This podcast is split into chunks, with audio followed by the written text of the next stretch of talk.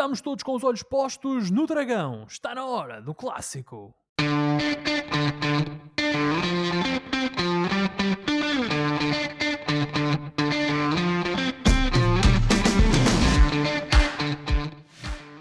Bem-vindos a uma nova emissão dos Meninos de Ouro, o programa para quem gosta de bola e que está disponível todas as terças-feiras no Spotify, Apple Podcasts, Google Podcasts e em todas as outras plataformas onde se pode ouvir e descarregar podcasts. Eu sou o Filipe Vieira e comigo estão o José Lopes e o João Pedro Oliveira e estamos novamente reunidos para uma conversa sobre futebol. Meus amigos, boa noite. Josué, Karim Benzema venceu a, bola de ouro da, da, da France Football. Ficaste surpreendido? Não, não fiquei, não só porque obviamente ele joga em casa, digamos assim, não é? Agora que caiu nas boas graças novamente dos adeptos franceses nestes últimos tempos, mas também pela época que fez na, na temporada passada, eh, que além de boas exibições de muitos golos, eh, conseguiu efetivamente ganhar mais uma vez a Liga dos Campeões e depois tivemos aquele jogo épico um, em que ele sozinho basicamente levou o, o Real Madrid às costas uh, durante, penso que foi contra o PSG, se não estou em erro, ou contra o, os quartos final, sim, quartos contra final, o PSG. Exatamente, que basicamente ele consegue nesse jogo levar o Real Madrid às costas e sozinho uh, permitir que o Real depois conseguisse chegar a ultrapassar essa eliminatória e chegar à final. E obviamente que esses, essas exibições também ficam na, na cabeça, ficam na mente dos selecionadores que votam uh, e dos jogadores também, e portanto uh, não me admira, não me surpreende que efetivamente o Benzema tenha conseguido levar uh, a bola.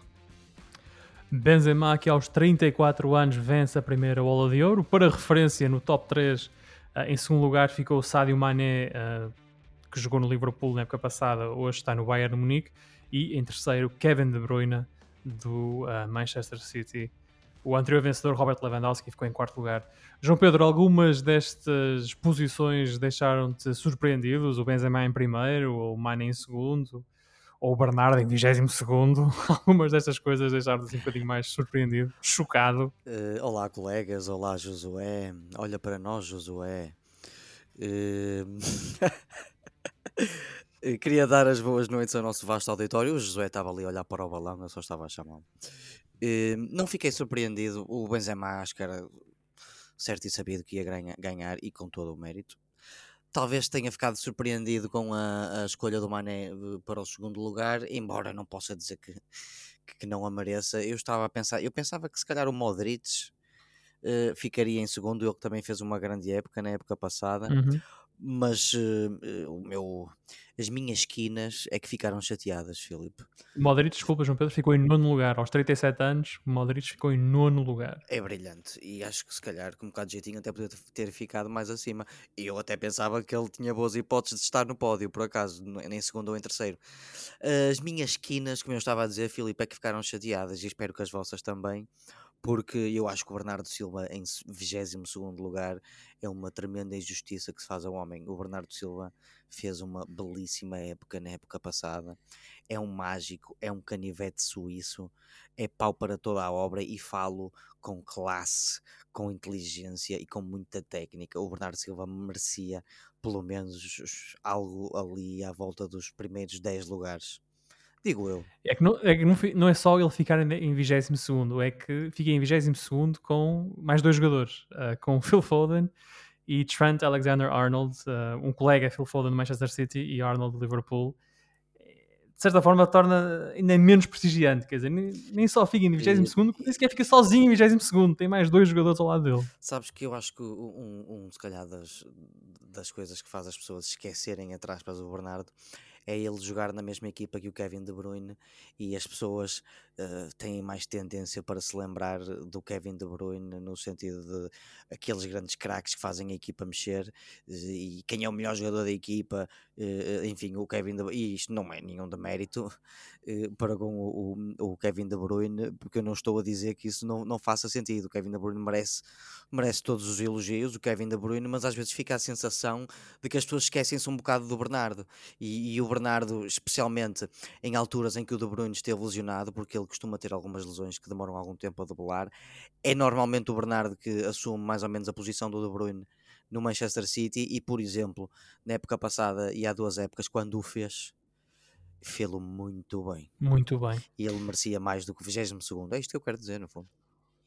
Ficam aqui os parabéns para o Benzema, o melhor jogador do mundo, de acordo com a France Football, a bola de ouro uh, da, da, época 21-22. Será que o Valbuena... Do mundo da Europa, eles escolhem da Europa, não é? Será que o Valbuena já lhe mandou uma mensagem de parabéns? Posso o primeiro. Supostamente eles agora já são amigos novamente, não sei se é verdade ou não.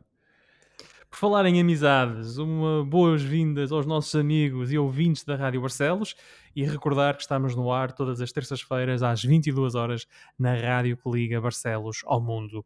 E hoje vamos antever o clássico Porto-Benfica e olhar para os jogos da Taça de Portugal deste fim de semana. E vamos começar precisamente por aí com os principais resultados desta eliminatória da Taça.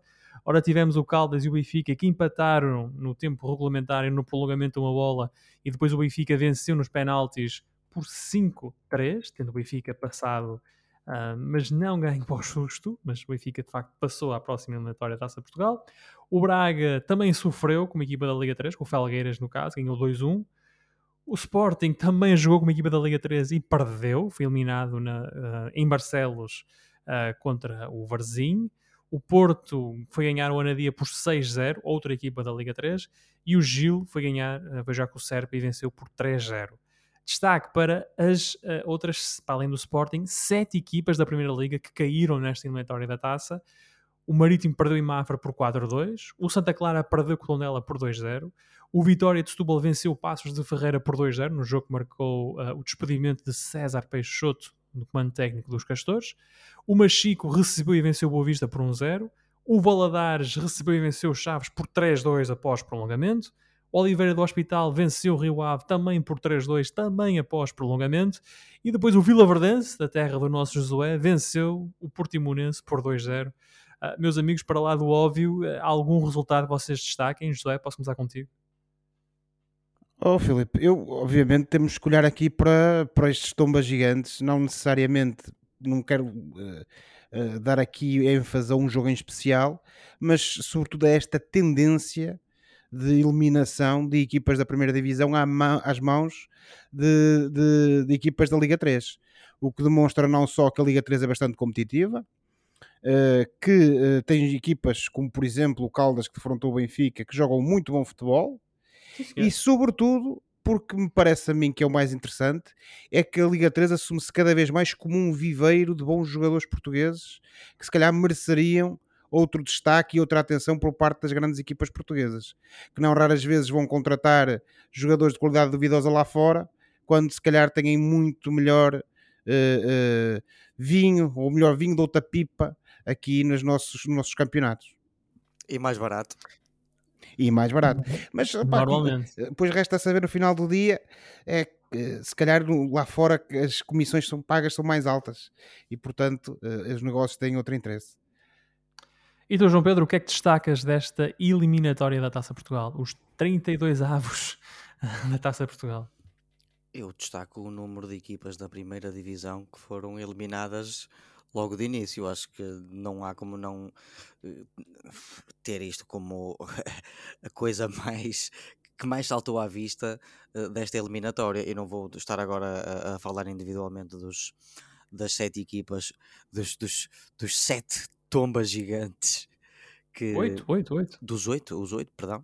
O tombas gigantes que, que mandaram equipas da primeira divisão para, pela janela fora mas temos que enaltecer e, como disse o Josué, claramente muito e bom trabalho está a ser feito nas divisões inferiores eh, em Portugal. É uma questão, se calhar, de, dos clubes portugueses da primeira divisão começarem a, a olhar um bocadinho. O Caldas não passou, não, não derrotou o Benfica, mas mas não andou longe. Temos, temos que elogiar uma equipa longe. que tem, creio que, três jogadores profissionais Três, sim. E todos os outros uh, fazem aquilo, mais um emprego, não é? Imagina nós, colegas. Portanto, temos que elogiar o, a equipa do Caldas FC, porque bateram... SC. Uh, SC, SC, SC. Caldas Eu tenho, é a minha dicção, Filipe. E eu tenho que a melhorar. Uh, temos que os elogiar porque jogaram contra, o, contra o, o, o, primeiro classificado ali. Nem vale a pena dizer o primeiro classificado, jogaram contra o Benfica. Que tinha acabado de empatar em Paris com o PSG e, sim, uh, é, e jogaram igual para igual com o Benfica. É, é, um, é um autêntico conto de fadas para, para esta gente que, apesar de ter perdido, enfim, tem ali 120 minutos para mostrar aos netos. Exatamente, exatamente. Um, é a festa e, da e taça. Aqui, é, foi a festa da taça. Foi então uma noite de quase sonho para os adeptos do, do Caldas. Um, o Caldas que quase, quase uh, conseguiu marcar lugar na quarta eliminatória da, Taça de Portugal. Não conseguiu, mas de registar outra vez uh, estes, os imensos, os oito tombas gigantes desta, desta eliminatória. O Varzim, o Mafra, o Tondela, o Vitória de Setúbal, o Machico, o Valadares Gaia, o Oliveira do Hospital e o Vila Verdense, que o Josué não quis uh, sublinhar individualmente, embora seja um filho da terra, mas o Vila Verdense também passou e está na próxima fase da taça. Imperdoável. Chegaram, chegaram, à quarta não, eliminatória. Não, vou estar, não, vou, não vou estar aqui a amassar, mas em Vila Verde o apego das pessoas de fora da vila, digamos assim, ao Vila Verdense é praticamente inexistente. Há muitos clubes nas várias freguesias, entre os quais o meu Ribeira do Neiva, e portanto somos mais apegados aos clubes da terra do que propriamente ao Vila Verdense.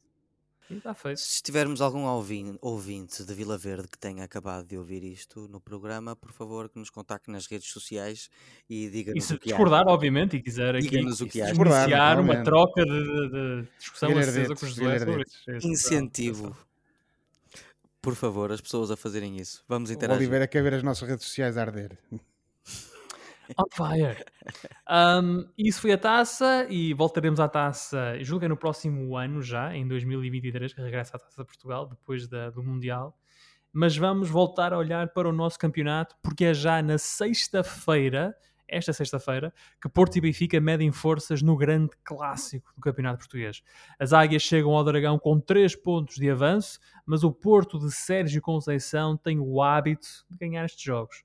Frente a frente estarão os dois melhores ataques e as duas melhores defesas da prova.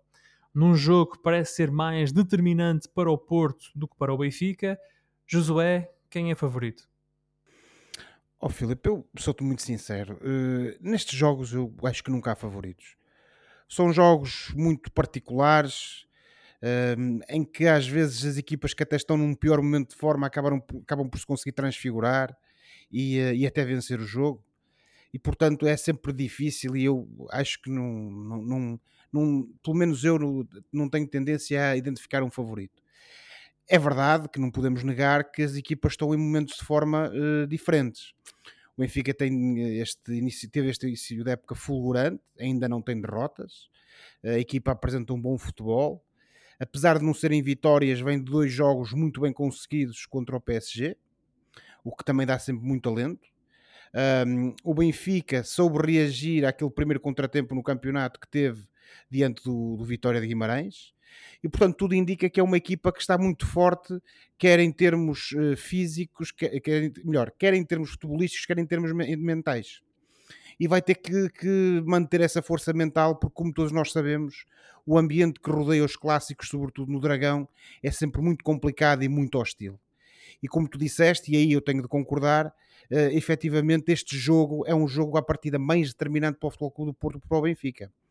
Uh, o Benfica tem uma vantagem, ainda que não seja grande, sobre o Futebol Clube do Porto, mas eu estou em crer que se o Benfica consegue sair do Dragão com uma vitória, por exemplo, corre o sério risco de disparar lá na frente e o Porto uh, não só acusar muito essa eventual vitória do Benfica em termos psicológicos, em termos mentais, mas sobretudo uh, esse, um resultado desses dar bastante talento ao Benfica.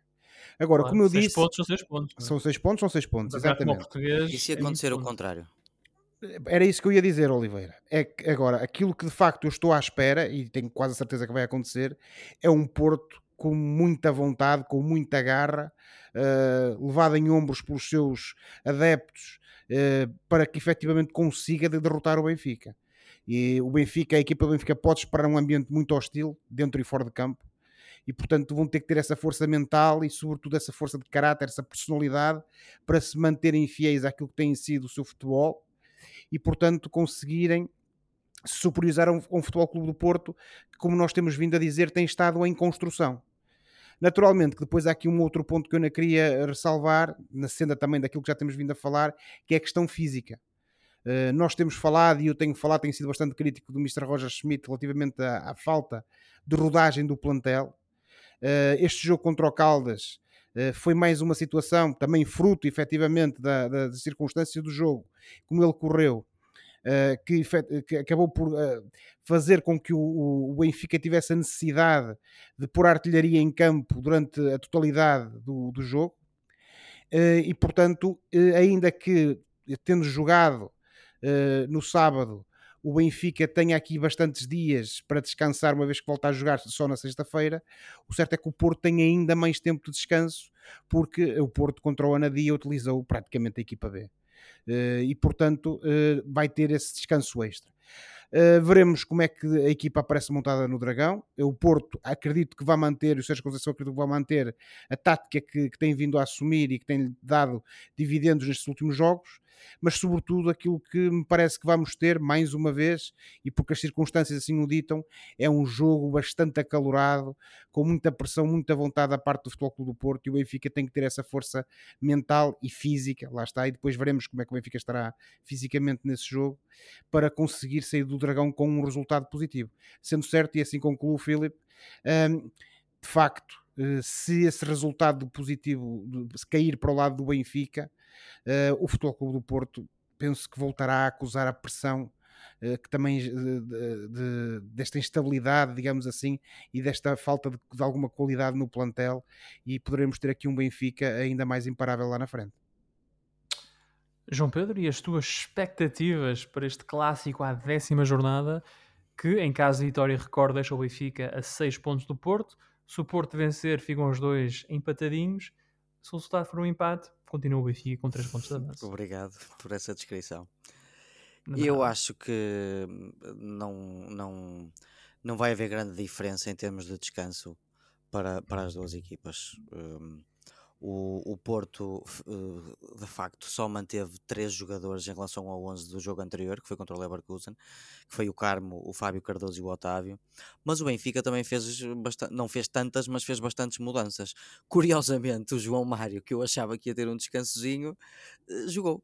É, Desculpa, o João Mário e o Enzo não só jogaram, como jogaram 120 minutos. O João Mário, o, o próprio António Silva, o Enzo e o Warsons, que repetiu uh, a titularidade uh, no 11, e, a titularidade no 11, meu Deus, que repetiu a titularidade. E o, e o Florentino já agora. Uh, mas com uma semana, colegas, assim, eu não acho que isto fará grande diferença. o que eu estou à espera é de um jogo muito tenso, como eu disse na semana passada. O Benfica está a 3 pontos acima do Porto e está no primeiro lugar, melhorou muito, tem sido ao longo desta época melhor do que o Porto no global e o Sérgio Conceição sabe disso. O, o, Porto melhorou nos últimos jogos, de facto, mas se, e esta é a impressão que eu tenho, se não conseguir jogar melhor, vai ter de ganhar de outra forma, não é? E de outra forma é, será sobrepor-se pela, pela garra, pela agressividade, por chegar primeiro à bola, ganhar todos os duelos individuais e ser o chamado, como dizem os ingleses, clinical na, na, na, finalização. Ou seja, nem que seja por portas travessas, o Sérgio Conceição quer ganhar este jogo. E, e se for uh, neste sentido, assim, assim será. Um, tendo este Benfica pela frente, avizinha-se, e mais uma vez isto é o que eu acho, uh, avizinha-se um jogo bem ou mal jogado, mas tenso apertado e emotivo, temos todos a certeza disso, uh, mas sobretudo eu acho que muito bem disputado entre os jogadores de ambas as equipas, por isso acho que estamos mesmo. Uh, vamos assistir a um, a um bom, belo clássico, colegas, acho eu. Eu, eu tenho de vos confessar que uma das coisas que me que deixa mais curioso uh, e, que, e, que, me faz antecipar este jogo com alguma, com alguma curiosidade é, é o facto de Sérgio Conceição, que é, é, já a sexta época dele no Porto, o Sérgio Conceição já, uh, enquanto treinador do Porto, já apanhou no banco do Benfica Rui Vitória, Bruno Lage, Jorge Jesus Nel e, e, Nelson Veríssimo. Quatro treinadores com filosofias, estilos e abordagens diferentes. E agora vem Roger Schmidt, que é também muito diferente, é o mais diferente deles todos. Um, Josué, como é que tu achas que Sérgio Conceição se vai adaptar ou encaixar no estilo de jogo do Benfica de Roger Schmidt, que é um estilo de pressão mais alta, uh, de jogo mais intenso, o tal Gegenpressen do, do Jurgen Klopp, uh, a versão de, de Schmidt no Benfica. Como é que tu achas que Sérgio Conceição, que faz mais ou menos isso no Porto, é conhecido por uma equipe muito intensa, um, como é que o Porto se vai adaptar a essa abordagem do Benfica? Eu não sei se o Porto se vai adaptar, Filipe, eh, muito sinceramente porque as equipas do Sérgio Conceição, com uma outra variação em função da, dos jogadores que ele vai tendo disponível, uh, disponíveis, é, acaba por ser sempre muito igual a si própria. E, e centrando nessa característica definidora que tu referiste, que é a questão da pressão, eu acho que aquilo que o Porto vai tentar fazer é ser ainda mais pressionante que o Benfica. Mais é agressivo, mais pressionante. Também.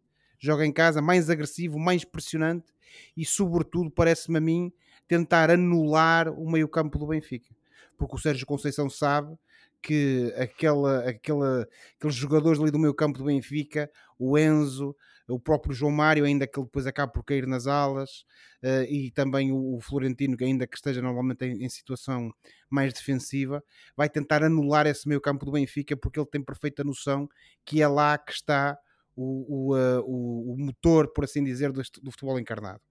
Uh, também vou, estou algo expectante para saber é se vamos ter o David Neres uh, apto para jogar no Dragão. Porque um jogador com a qualidade dele, com a capacidade técnica que ele tem, uh, e sobretudo tendo em conta a qualidade algo duvidosa de alguns dos laterais do Futebol Clube do Porto, acho que poderá ser também um jogador que permita desequilibrar bastante uh, na manobra ofensiva do Benfica. Agora, sem dúvida nenhuma que aquilo que eu espero do Futebol Clube do Porto, do Sérgio Conceição, é uma equipa igual a si própria e, sobretudo, a tentar ser mais pressionante que o próprio Benfica. E tu, João Pedro, quando pensas neste, no despique técnico entre Sérgio Conceição e Roger Schmidt, o que é que tu achas que vai pela cabeça de Sérgio Conceição, que nunca, nos seis anos que leva do Porto, apanhou no banco do Benfica um treinador com as características de Roger Schmidt? Não apanhou na Liga Portuguesa, se calhar apanhou na Liga dos Campeões e noutras competições onde tenha treinado. Um, esta é a profissão do Sérgio Conceição, um, não, não será fator de, de, lhe fazer perder minutos de sono o facto de estar a enfrentar um treinador alemão ou, ou, neste caso o Roger Smith pela primeira vez no campeonato português enfim, isto é é mais um dia, como dizem os Mind the Gap, e é sempre a abrir. Uh, um, haveria mais do que uma maneira do Sérgio Conceição, se quisesse, de, de abordar este jogo nomeadamente jogar num bloco baixo e deixar o Benfica subir e então aproveitar com os jogadores rápidos que tem os espaços que o Benfica deixa atrás uh, ao, ao, jogar nesse tal bloco alto. Mas lá está, o Porto joga em casa e eu não estou a ver o Sérgio Conceição a sentar-se, a pôr a equipa a sentar-se mais para trás e a, e, e a jogar nisso. Eu acho, como disse o Josué, que o Porto vai tentar ser igualar, ou, eh, ou melhor, igualar ou superiorizar-se ao Benfica em termos de intensidade, mais uma vez alavancado por esse, por, por esse público que puxa durante o jogo todo, especialmente num, num jogo contra o, contra o Benfica. E portanto, eu acho que o, o Porto vai tentar é tomar conta do jogo com naquele 4-4-2, acredito eu. Tenho as minhas dúvidas se vai jogar o Galeno ou, ou o Evan Nilsson porque o Galeno tem estado bem nestes últimos dois jogos em que foi titular e hum, fico com essa dúvida, mas independentemente disso, o que eu estou a ver é um Porto a querer tomar conta do jogo. E vamos ver quem é que toma conta desse jogo já na sexta-feira. O jogo é às 20h15, o Porto Benfica. É o árbitro. Recordo o Benfica. Ainda não há árbitro. Pois. Mas obrigado por teres uh, falado nisso. Hum. Uh, nós não falamos de arbitragem aqui, mas mesmo que falássemos, não. não temos não vale a não pena. temos ainda, não sabemos quem é. Isso em Portugal só se escolhe os árbitros uh, umas horas antes do jogo. Não vale a pena falar de arbitragens. Não vale a pena falar de arbitragem. o Benfica é então primeiro com 25 pontos, o Porto é segundo com 22. É o primeiro grande clássico, uh, sem desprimor, obviamente, para o Porto Sporting, mas um Porto Benfica com as duas equipas na frente do campeonato, em força. Uh, promete ser um grande jogo para, para a promoção da modalidade em Portugal e portanto vamos ver o que, é que acontece na sexta-feira. Será que, que promete? cima. Pá, quando tens duas boas equipas, tenho... dois bons treinadores, eu tenho, mas eu estou com, é um bom jogo. Eu estou com um bocado de medo de, do que se poderá passar uh, extra ah, eu, ah, sim, eu, vamos ver, eu, Joãozinho, vamos medo, ver. medo não tenho, mas concordo com o Oliveira. É, medo é uma Certamente forma de falar, fora- nós fora do- medo, sim, sim, sim. Nós não Sim, temos sim. medo de nada. Exatamente, mas fora do campo, até porque costuma ser o seu panágio no estádio do Dragão, de certeza que vai ser ali um ambiente e vão ali acontecer ali coisas nos bastidores que deixariam orgulhoso o saudoso guarda-abel, isso não há dúvida Sim, nenhuma. mas esse ambiente repete-se na luz, com o Porto a visitar a luz. Ah, Não é é- ligeiramente não é- diferente. Não é igual, não é igual. já estive- igual. já estive nos dois lados. Eu não estou a falar. Ah, eu estou a ver a costela, a vossa costela, estavas a sair, Oliveira, eu não estou a falar. barriga. Eu não estou a falar dos adeptos. Isso, o comportamento dos adeptos, obviamente, estão ali para apoiar a equipa. Eu estou a falar de coisas que acontecem nos bastidores. Sim, sim, mas em termos de adeptos, o Porto é tão, o- é tão bem, o Benfica é tão bem recebido no Dragão como o Porto é na Luz, não é? Sim, isso aí. Não, não- E, não- e não estou Mas- com mas isto a em- defender ninguém. Enquanto, enquanto alguém que, que já foi à luz como adepto do Benfica e já foi ao Dragão como adepto do Benfica, ahm, eu penso que se- é legítimo dizer-se Hum. que o ambiente no Dragão é mais pesado Pois, Filipe, mas que o ambiente na luz. tens Se calhar que- por causa da minha tens que ir à luz pronto. enquanto adepto do Porto e, e assim tens eh, os teus dados completos para formar uma opinião. Eu acho que isso não vai acontecer, mas, eh, Era mas uma agradeço. experiência, vestias uma agradeço. camisola, sei lá, uma, uma camisola do Pena dos anos 90, ias para, para a beira dos portistas na, na bancada da luz designada aos visitantes e aí tinhas a Hum. tua experiência final. Talvez a para Otamendi. Talvez vista, vista uma dele. Pois muito bem, e está falada, então está feita a antevisão desse, desse clássico. Vamos ver na próxima semana quem é que vai sair por cima. Ora, eh, falamos agora do Braga. Depois de duas derrotas na Liga, o Braga é terceiro a seis pontos do Benfica, para já. Os arsenalistas regressam ao campeonato com uma visita à Moreira para defrontar o Estoril. João Pedro, está na hora do regresso aos triunfos para o teu Braga? No campeonato, claro está. Ahm, claro, o, o Arthur Jorge estará a dizer o mesmo aos eh, jogadores. A questão é que o Braga vai jogar contra um Estoril que joga bem à bola. Ahm, esta equipa está invicta há quatro jogos e eh, a última vez que perdeu foi contra o Sporting. Desde então ganhou duas vezes fora, contra o Gil e contra o Vizela por 1-0 e empatou duas vezes, sendo que uma delas foi frente ao campeão nacional, o, o Futebol Clube do Porto. Ahm, eu aprecio imenso um jogador chamado Francisco Geraldes, que, que é o centrocampista do, do, do Estoril, porque é um, um futebolista que trata a bola como poucos jogadores nesta liga. Joga um futebol inteligente e perfumado, ora com pés de veludo, ah, ah, a fazer os passos mais arrojados, ora com agressividade e simplicidade, quando o momento assim o pede. Eh, é claramente um dos mágicos desta liga, sem dúvida. O Estoril de Veríssimo está a fazer uma boa época até agora e tem o clube num momento estável. E mais, pela história recente de ambos os clubes, a pressão está mais do lado do Braga do que do Estoril. Portanto, avizinha-se um jogo muito difícil para o Sporting Clube de Braga, Hum, mas por outro lado, olhando para o plantel, olhando para a forma como já vimos a equipa a jogar e olhando eh, para tudo isso, o Braga é um jogo que quer e que sente de certeza que tem de ganhar, mas vai ser um encontro muito complicado. Precisamente pelas coisas que eu acabei de mencionar eh, do Estoril e muitas outras para as quais não tenho tempo, mas o Veríssimo, sim senhor colegas, está a começar bastante bem esta liga. Josué, quais são as tuas expectativas? Achas que o Braga vai regressar às vitórias aqui bem perto de nós, no estádio da Amoreira? Eu espero que regresse, não é? Eh, agora que de facto o Braga está num momento eh, definidor, por assim dizer, eh, sem dúvida. Definidor para percebermos se esta equipa tem um estofo mental suficiente para recuperar destes resultados menos bem conseguidos. E eu também acabo Engraçado, por. eu, eu acho, eu trocaria, desculpa interromper, Josué, mas eu, eu, eu diria mais o, o treinador e não a equipa. Porque, Acho que- claro, eu acho que a equipa está. Não andam. o- Não a andam maneira como um- este plantel está com. O, o, o próprio plantel que nós vemos à nossa frente e, e o futebol que já ouvimos jogar, nós vemos que dá para mais. Eu acho que é mais Certo, o treinador que está em, em, em avaliação. Sim, pois está bem, obviamente. Desculpa até ter-te porque este- interrompido, só achei Não, não faz engraçado. mal. Nem Eu, faz eu mal. sou um gajo porque- muito enfadonho. eh, Acho engraçado quase tudo. Pronto, Oliveira, de facto, mas uh, eu parece-me a mim que isto tem que andar a ambos de mãos dadas, o treinador e a equipa. Uh, porque efetivamente, se a equipa não responde àquilo que serão uh, os inputs que o treinador lhes dá, aquilo que, que é o plano do treinador, depois de pouco adianta. Este Braga já demonstrou pelas mãos do Arthur Jorge ser uma equipa com muita capacidade física, mental e futebolística, jogar bom futebol, a derrotar e a derrotar de forma convincente adversários fortes, como por exemplo o União Berlim, que ainda é líder da, da, do campeonato alemão. E portanto parece-me a mim que o Braga tenha que recuperar alguma dessa confiança que se calhar perdeu naquele jogo no Dragão para eh, poder então fazer uma, uma boa exibição e, sobretudo, levar os três pontos para casa.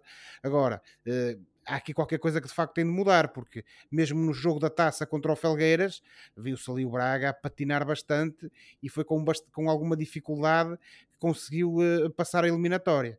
Portanto, é verdade que temos que esperar aqui para ver e para tirar a prova dos nove relativamente ao treinador, ao Arthur Jorge, eh, mas a equipa também tem de mostrar em campo que quer vencer e que é capaz de, de voltar a replicar aquele bom futebol com que nos presenteou aqui há umas semanas. O Braga vem então uh, aqui ao Estoril jogar contra o Estoril Praia. O jogo é no sábado, às 18 horas, no estádio António Pimer da Mota, na Moreira. O Braga é terceiro com 19 pontos, o Sporting é sexto com 16 e o Sporting entra nesta décima jornada na sexta posição e algo afastado dos lugares cimeiros e mergulhado numa crise identitária. Com 6 derrotas em 14 jogos, mais ou menos 42% de derrotas na época, esta tem sido a fase mais atribulada de Ruben Amorim à frente dos Leões e até já se houve alguma contestação ao jovem treinador. Um, eu penso que o Sporting já perdeu mais jogos nesta fase da época do que quase na época toda uh, passada e na anterior em que foi campeão. Um, João Pedro, o que é que se está a passar no Sporting? Como é que esta equipa tão forte, tão unida, com tanta intensidade de, de jogo, nem sempre qualidade, mas pelo menos com um, muita intensidade, muita voracidade em campo. Como é que esta equipa agora é assim um bocadinho, vá lá, pachorrenta, um bocadinho uh, chata. Eu acho que é mais instável porque uh, o Sporting já fez grandes exibições esta época, ou pelo menos vá, uh, exibições bastante boas esta época. É mais a, a, a irregularidade. Mas já terminaste a tua pergunta, Filipe. Já, já, já. Eu queria saber a tua, uh, qual era a tua resposta pelas Sporting às vezes letárgicas. Eu vi o jogo com o Varzinho, uh, falamos do jogo com o Varzinho, que eles perderam, o Sporting perdeu uh, para a Taça Portugal, e parecia, era uma equipa sem soluções na frente, era uma equipa sem. E jogou Paulinho, jogou Pote, entrou, até entrou o Giovanni no fim, um jogador que o Rubem Amorim há uns meses atrás dizia que estava com a cabeça no outro lugar e que não ia jogar mais e mesmo assim o Sporting não conseguiu sequer criar assim grandes oportunidades de gol. Olha, o Giovanni, se calhar, se calhar o Ruben Amorim queria ter outros jogadores que não tem para poder meter nessa segunda parte, não sei. Eu confesso que nem sei bem por onde começar, colegas. Um, eu sei que o Sporting fez a, equipa cedo na janela de transferências, mas como todos nós sabemos, sofreu uma grande perda com a época já a decorrer, creio eu. Mateus Nunes. Foi sim. o Mateus Nunes. E como todos nós sabemos também, contra a vontade do próprio treinador. E eu acho que foi aqui que se iniciaram mais ou menos os problemas. Um, se adicionarmos uh, a perda do, do Sarabia e a, a, situação de quase constantes lesões em que tem estado o Porro, e o facto do Trincão ter chegado e ainda se estar um bocado a afirmar, uh, quando comparado com o Sarabia, que é um jogador mais velho e mais experiente, o Sarabia chegou e foi logo a abrir, como se costuma dizer, foi sempre a abrir quando, quando chegou na época passada, fez uma grande época. O Trincão, que é um, um rapaz um bocado mais jovem, parece estar ainda a, a ambientar-se. Um, outra questão que podemos abordar é o facto do Sporting não ter contratado outro ponta de lança, uh, ficando só com o Paulinho para a posição, alternando com o Edwards, não é? E, e se é legítimo jogar sem ponta de lança fixo, também é preciso para isso jogar um futebol mais apoiado e de mais trocas de bola uh, um, para poder marcar golo e diminuir, por exemplo, a quantidade de cruzamentos. Algo que não tem acontecido sempre. Ou seja, fica a ideia de que o Sporting devia ter contratado mais um ponta de lança. Uh, uh, quanto mais não seja para ter mais opções e variâncias na maneira de jogar. o que nos leva à maneira de jogar. Até hoje o Sporting, o Sporting de Amorim, jogou sempre da mesma maneira, sem grandes planos B, como nós e o Josué, inclusive, muitas vezes, uh, já mencionou muitas vezes. Uh, estamos a falar... Plano B é meter o Coadas na frente, é isso? Sim, mas o que é que o Sporting joga? Um futebol seguro, construído a partir da defesa, linhas próximas uns dos outros, alas, neste caso defesas e médios, como o Porro, Nuno Santos, o Pote, rápidos, inteligentes na transição ofensiva, uh, muitas vezes em contra-ataques letais, claro. E se bem que na Liga dos Campeões começaram bem, porque este futebol sai beneficiado uh, com os blocos altos que as equipas jogam na, na, com os quais as equipas jogam na Liga dos Campeões. Na Liga a coisa é diferente, porque o Sporting joga muitas vezes contra equipas que jogam em blocos baixos e que jogam com mais segurança, menos riscos, e isto traz dificuldades à própria maneira ou à única maneira que o Sporting tem de jogar e por isso é que o, o, o Ruben Amorim devia ter alternativas de jogo em termos de táticas e até de jogadores e está teimosamente uh, uh, a insistir na mesma uh, forma de jogar e até em alguns jogadores como o Gaio, algo que até lhe tem feito mal porque ele não tem feito uma, uma boa época. Ehm, como todas as situações na vida do Amorim, Amorim treinador, isto é uma situação nova. Ele nunca teve a equipa num, num momento tão mau. Por isso vamos ver como é que a equipa dá a volta por cima, porque o Amorim já revelou ter uh, inteligência e conhecimento do jogo e de futebol suficientes para se ingrar como treinador de futebol. Resta saber se da parte do Sporting vai ter uma estrutura que o continua a apoiar e também resta saber até que ponto é que esta teimosia do, do Amorim é legítima até ver, nós temos que lhe dar ainda, creio eu, que não sou sportinguista, o benefício da dúvida. Vamos ver. Eu estou curioso. Ruben Amorim, o teimoso. Podia ser esse o cognome dele enquanto, enquanto treinador do Sporting. Ah, pá, também podia ser Ruben Amorim o prematuro. Porque há dois anos eh, ganhou uh, o seu primeiro campeonato. Na sua primeira época completa num clube de futebol, ganhou o campeonato português. Um campeonato, isso, sim. Isso não é. O Sporting não vencia há 20 anos na altura. Se bem que foram em circunstâncias bastante especiais, mas especiais, enfim. Não há que tirar mérito. Portanto, um, não, um mínimo de benefício da dúvida deve-se dar uh, ao Rubén Amorim e vamos ver, mais uma vez. Eu estou curioso, colegas. E eu sei que o Josué também está. Tá, tá. Está com uma cara de grande curiosidade. um, Por acaso. Mas no futebol passa-se de bestial a besta muito rapidamente e o Ruben Amorim parece que está a ter o momento besta dele, não é? Em que toda a gente começa a aparecer vozinhas nos jornais a, a fazer certo, a questionar certas coisas que há dois anos atrás ninguém colocava em questão, porque era assim que o Sporting jogava, era assim que o Sporting ganhava, e agora já se diz, ah, é uma equipa muito previsível, é uma equipa sem plano B, é, é uma equipa que se joga sem paixão, uma equipa desgarrada. Um, que análise é que tu fazes da atual situação do Sporting? Como é que o Sporting, campeão há dois anos, a única equipa, única equipa que combateu o Foco do Porto ano passado diretamente na luta pelo título, como é que este Sporting agora está uh, tão desencontrado e tão desaparecido, digamos assim, do campo? Bem, hum, eu acho que isto é um caso de uh, uma receita, por assim dizer, uma solução que está gasta. Uh, é certo, como vocês disseram há pouco, o Sporting na altura foi campeão há dois anos com o Ruben Amorim a jogar um bom futebol e que na altura mereceu o elogio de todos nós.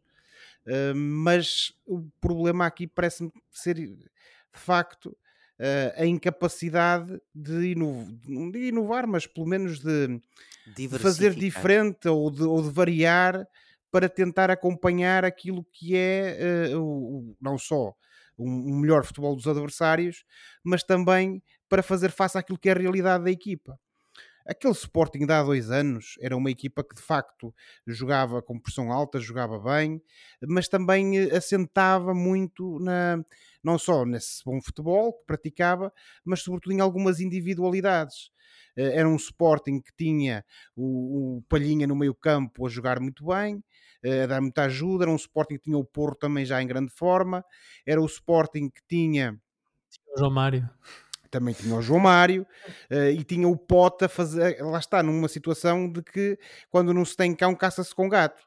Uh, o Sporting do ano passado já não tinha essa mesma capacidade e o deste ano muito menos. E isso deve-se não só ao facto de, de jogadores terem saído, eh, ao facto de haver outros como o Porro e o, e o Pote que também estão em baixo de forma, algumas soluções como por exemplo a do, a do, a do Coates já não o serem precisamente porque já não enganam ninguém, e depois o Sporting ter teimosamente no seu treinador o Sporting ter teimosamente no seu treinador eh, uma pessoa que ou aposta no Paulinho, que é alguém que acho que não traz acrescento nenhum à equipa de, de, de Ruben Amorim, e sobretudo o, o, Amorim, sem os, sem os mesmos jogadores, sem os mesmos jogadores, quer replicar uma receita, ou seja, é a mesma coisa que eu querer fazer um bolo sem o mesmo bolo, mas sem ter os ingredientes necessários para esse bolo. E aí é que bolo está. de laranja sem laranjas. É, é? Algo do género. E portanto, aí é que está, a meu ver, neste momento, o grande problema do Ruben Amorim. Uh, ele vai ter que tentar reinventar o Sporting. Uh, sem dúvida nenhuma, porque as soluções não são as mesmas e enquanto ele não mostrar capacidade para isso, este Sporting eu acho que não vai melhorar. E depois há aqui, para terminar, há aqui uma outra faceta do Ruben Amorim que temos conhecido nos últimos tempos, que me parece que também não ajuda.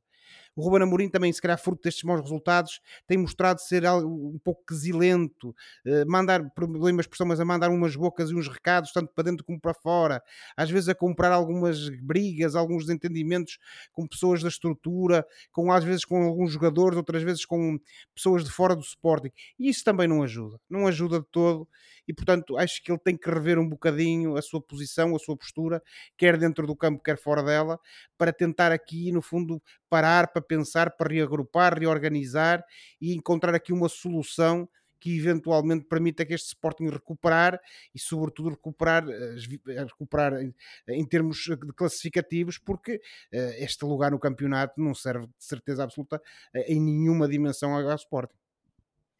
Ruben Amorim e o seu Sporting estão no sexto lugar, com 16 pontos em 9 jogos. O Sporting está a 9 pontos do Benfica. Recebe no sábado, às 20h30, o Casa Pia, que está à frente do Sporting. O Casa Pia é neste momento quarto classificado com 17 pontos. E é também, e é mais uma curiosidade, é, foi no Casa Pia que o Ruben Amorim começou a trabalhar. Ele trabalhou no Casa Pia, acho que foi meia época, deixou, foi para Braga e depois para o Sporting e, e é o que é. Portanto, um jogo interessante em Alvalade, eh, na noite de sábado, o Sporting Casa Pia. Vamos falar agora um bocadinho do Gil Vicente. O Gil vai a Chaves jogar com uma equipa que tem mais 3 pontos na tabela classificativa. Josué, o Gil é favorito aos 3 pontos neste jogo com o Grupo Desportivo Chaves? Ó oh, Filipe, olhando para o passado recente do Gil Vicente e obviamente que esquecendo este jogo contra o Serpa, eh, porque não, não tem para a taça, porque não tem relevância nenhuma, eh, eu parece-me que não é. E não é por duas razões. Primeiro, porque o Chaves já mostrou ser uma equipa que também sabe jogar bom futebol. Uh, não é por acaso que está uh, nesta sua época de estreia nesta altura já com pelo menos três vitórias, o que, o que não é muito habitual em equipas. é décimo primeiro classificado, é décimo primeiro, 12 pontos. Exatamente, com 12 pontos. Uh, eu penso que até será décimo, Filipe, tendo em conta aqui a diferença de golos, mas pronto, é, está empatado com o Arouca com 12 sim. pontos, exatamente. E portanto, não só uma das razões é precisamente este Chaves forte, já o demonstrou ser, até naquela vitória contra o Sporting uh, em Alvalade, mas também porque este Gil Vicente, como nós temos vindo a falar, tem apresentado um futebol de qualidade duvidosa, tem tido muita dificuldade em conseguir ganhar pontos, em materializar a, a, a, a sua superioridade que às vezes vai conseguindo sobre os adversários em golos e em futebol ofensivo, e sobretudo o seu treinador, o Ivo Vieira, que eu mais uma vez tenho que referir, eh, teve um começo de época típico, tendo em conta a altura em que lhe pediram para, para pegar na equipa, mas o certo é que ele também não tem conseguido trazer soluções para este Gil Vicente. E é por estas duas razões que eu acho que o Gil não é favorito. Dito isto, hum. parece-me a mim que, obviamente, tem todas as condições eh, tem, para uh, conseguir lutar pelo resultado em Chaves e conseguir esses, esses três pontos uh, nessa luta pela manutenção, porque, como eu referi, este Gil Vicente naturalmente não tem nada a ver com aquele Gil Vicente da época passada e a sua luta para já e provavelmente num futuro próximo passará precisamente por amealhar pontos nessa tentativa de segurar a manutenção o mais rapidamente possível. O Chaves Gil Vicente é então no domingo, dia 23, o jogo é às 18 horas uh, e marca uh, o despique entre a brisa de Valência e o glaciar de Toronto. Uh? Gostaste, João Pedro? Aprovas? O Adorei. glaciar de Toronto, o Adorei. Steven Vitória. Adorei. O- eu Muito percebi, obrigado. eu percebi, percebi tudo o que tu disseste. Pensei logo, Steven Vitória, centro da, centro da defesa. Oh. E, Sem e, e, e, e fiquei, e foi muito engraçado ver o Steven Vitória, o, o a perceber-me que o Steven Vitória eh, ainda está aí para as curvas e estava a jogar de volta à primeira divisão com o Chaves. Nunca deixou. Nunca deixou a primeira divisão. Foi do Moreirense para os Chaves e do Chaves vai para o Qatar, para o Pois Mundial. É o é, pois é, ele esteve no Chaves. Vitória. Depois corta esta parte também, Filipe. estou a gozar, estou a brincar. Não precisas Não cortar. corto, não corto nada desta vez. Não. O Não, amor tens é razão, lindo, ele, ele estava no realmente. Chaves. Tem 35 anos, colegas. Tem, tem, tem. Ora, muito bem, ah, e fica contada a história de, de Portugal e da antevisão da jornada 10 do Campeonato Nacional. Tempo ainda para olharmos rapidamente para, para a Europa do futebol, pois vimos este fim de semana dois jogos grandes em dois dos maiores campeonatos do nosso do velho continente.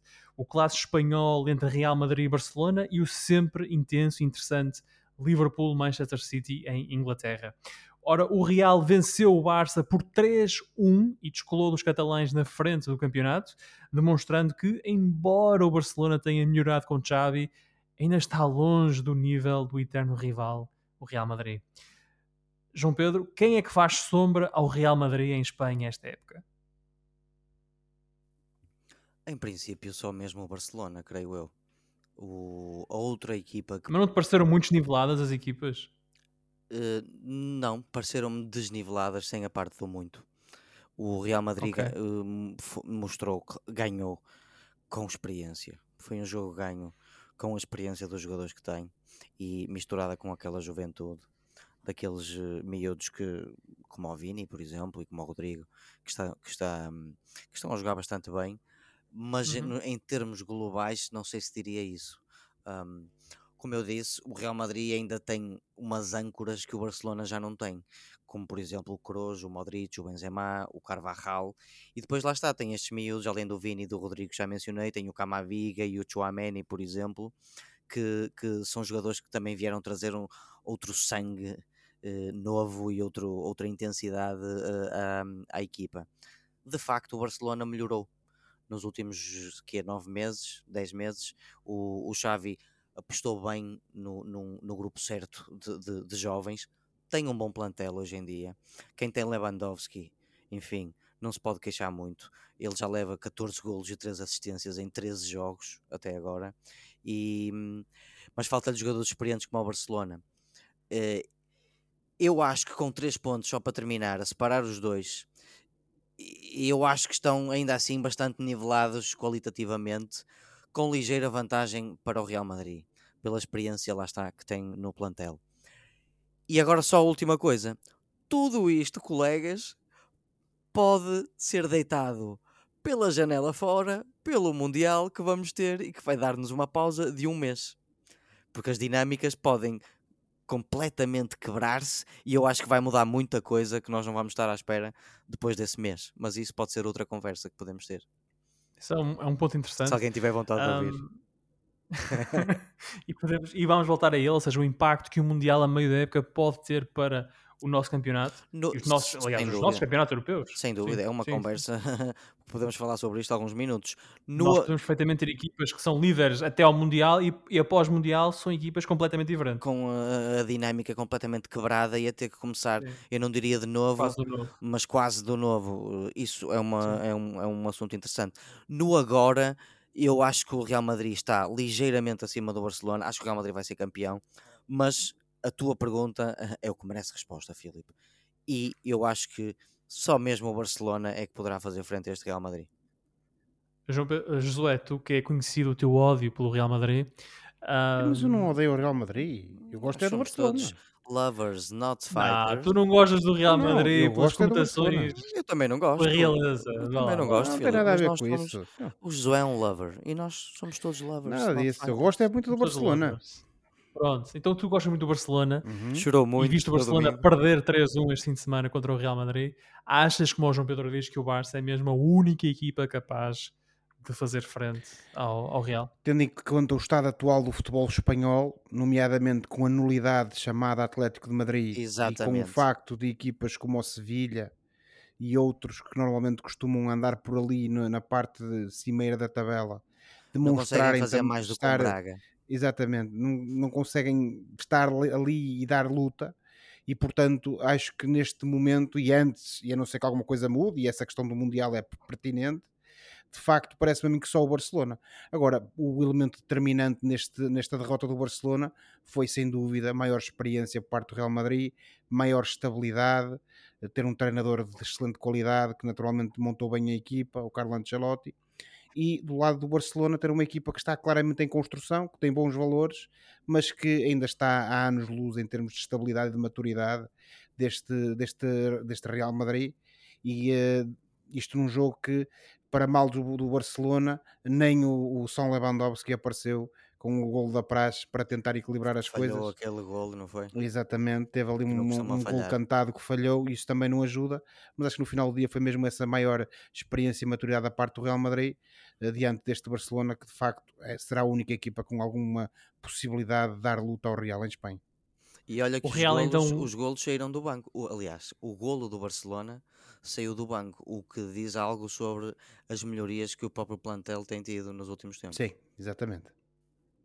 O Real é então líder da La Liga com 25 pontos, o Barcelona é segundo com 22, o Atlético de Madrid é terceiro com 19, o Betis é quarto com 19 e claro, também com 19 está a Real Sociedade no quinto uh, lugar, o Atlético Bilbao segue-se com 17 pontos no sexto lugar.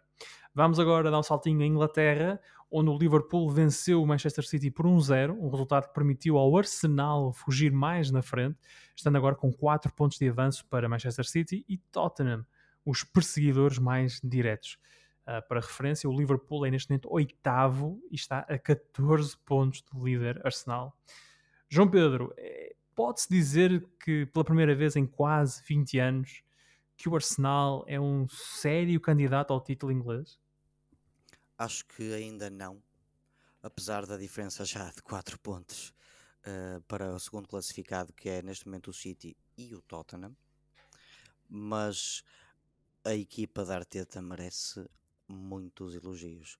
Uma das uh, peças-chave das coisas boas que estão a acontecer até agora foi a paciência o, o Arteta já chegou em 2019 a este Arsenal e beneficiou da paciência da direção.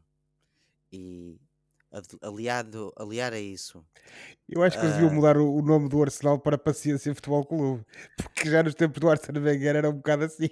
Sim, o Arsene Wenger também era outra conversa que podíamos ter, mas uh, fica para um próximo podcast seja como for, uh, o, Art, o Arteta, ali, aliado a essa paciência, claramente está a qualidade dele. E uh, o facto de ser aquilo que estamos um bocado a criticar no Rubén Amorim, estamos a elogiar agora no, no Arteta, que é a teimosia. Porque o Arteta manteve-se fiel aos seus uh, princípios, a uma maneira de jogar, a um tipo de jogador, privilegiando os jogadores mais jovens com uma pequena pitada de jogadores mais experientes e, por exemplo, no caso do Aubameyang o ano passado, pode ter perdido um ponta de lança na maneira como lidou as coisas, com as coisas. Perdeu até o, o acesso à Liga dos Campeões, mas ganhou uma equipa. E uma equipa que dá gosto de ver jogar.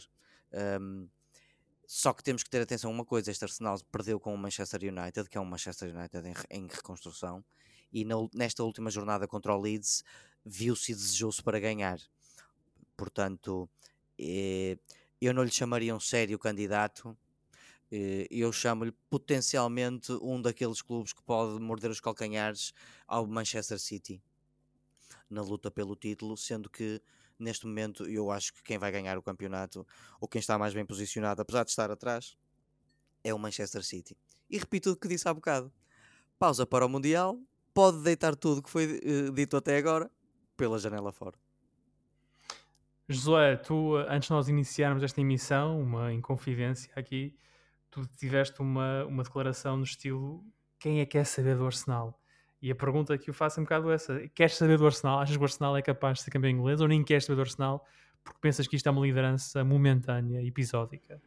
Oh, Filipe, eventualmente até pode ser capaz, não é? Até porque desde que nós já vimos o Leicester ser campeão em Inglaterra, tudo é possível.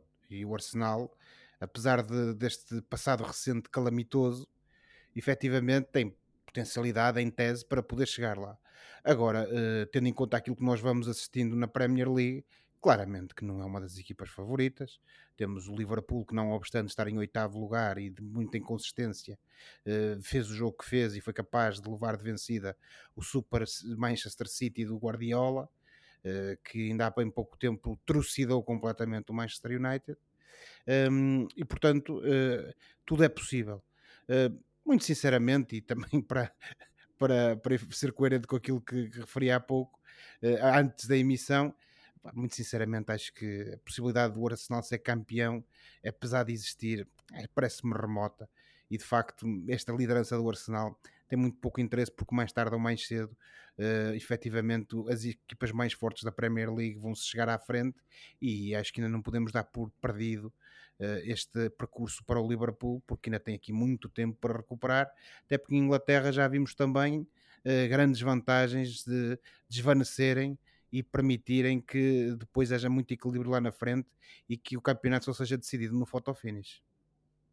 O Arsenal é líder da Premier League com 27 pontos, o Manchester City é segundo com 23, o Tottenham é terceiro com 23, o Chelsea é quarto com 19, o Manchester United é quinto com 16. Nota para o Fulham de Marco Silva, que é décimo primeiro classificado com 12 pontos. Está na hora agora do Fora de Jogo, momento do programa em que olhamos para o que se passa fora das quatro linhas e oferecemos recomendações ou sugestões aos nossos ouvintes.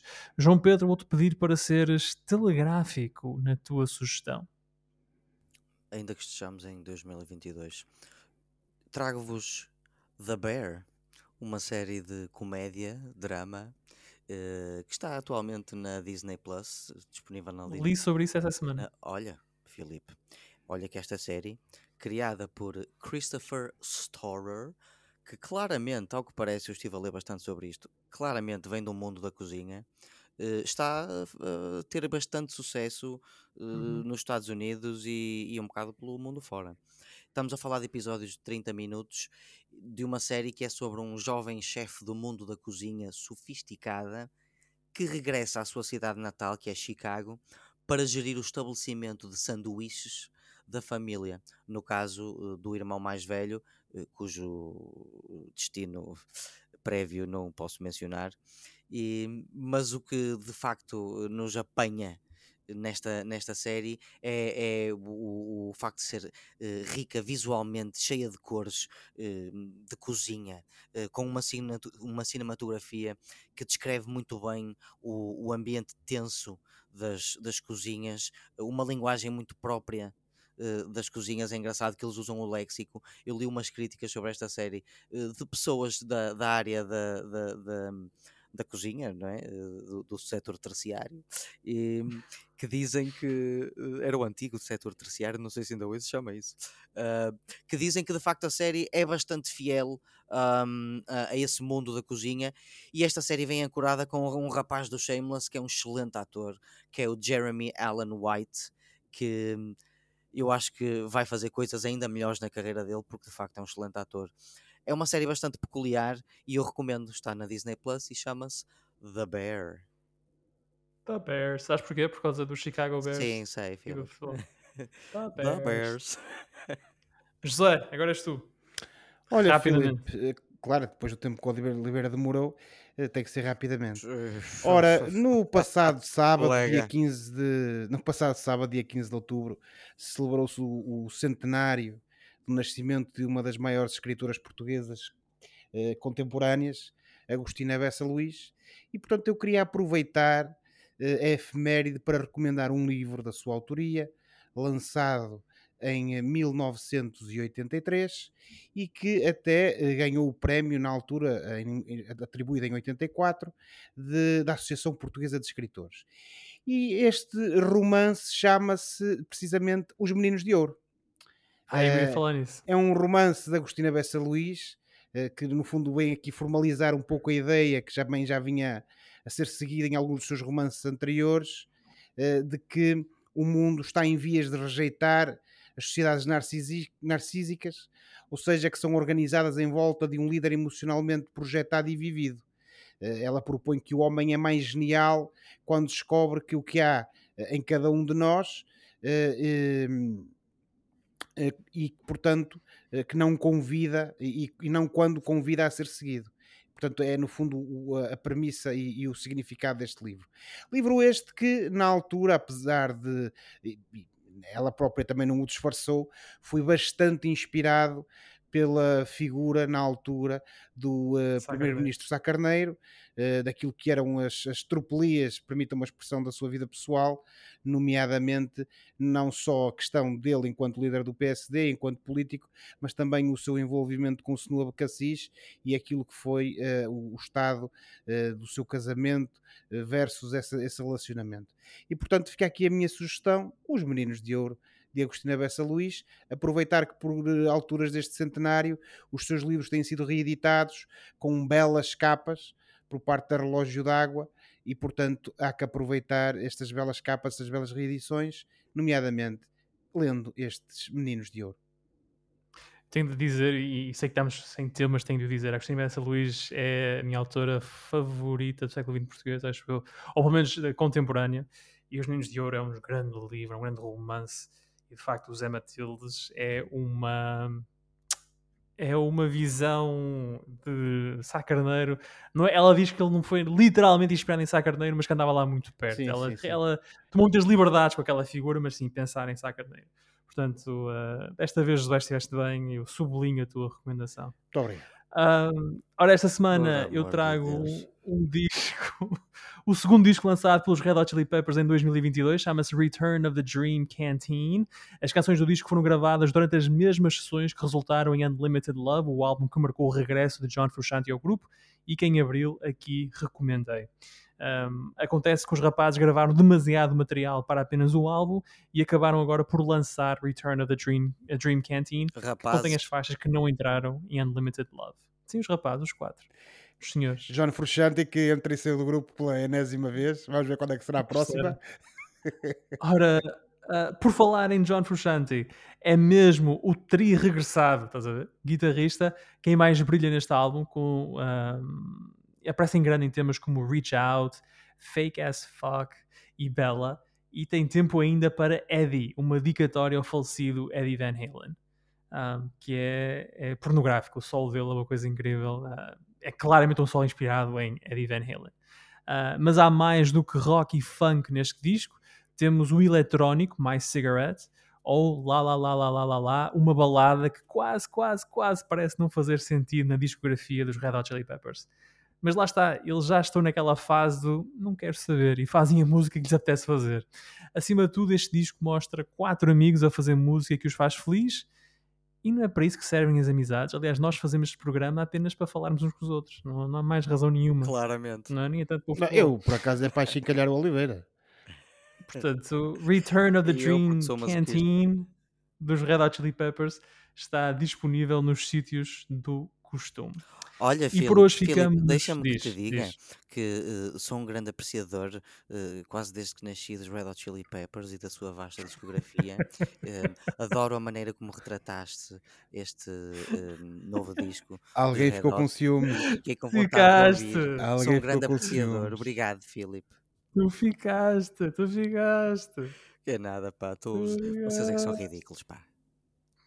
Por hoje ficamos por aqui para a próxima semana cá estaremos para mais uma conversa sobre futebol e outras coisas. Não se esqueçam que podem subscrever o canal dos Meninos de Ouro, disponível em todas as plataformas onde se pode ouvir ou descarregar podcast, para serem notificados de cada vez que publicarmos uma nova emissão. E quando subscreverem, podem também avaliar o programa com 5 estrelas. Podem também entrar em contato connosco enviando um e-mail para os meninos de ouro podcast.gmail.com e seguir-nos e comentar no Facebook e no Twitter. O João Pedro adora adora ter conversas com os nossos fãs nas caixas adoro, de comentários. Adoro. Boa semana, bons jogos. Tchau. Tchau, boa semana. Tchau, boa semana. Interajam aqui com o pessoal nas redes.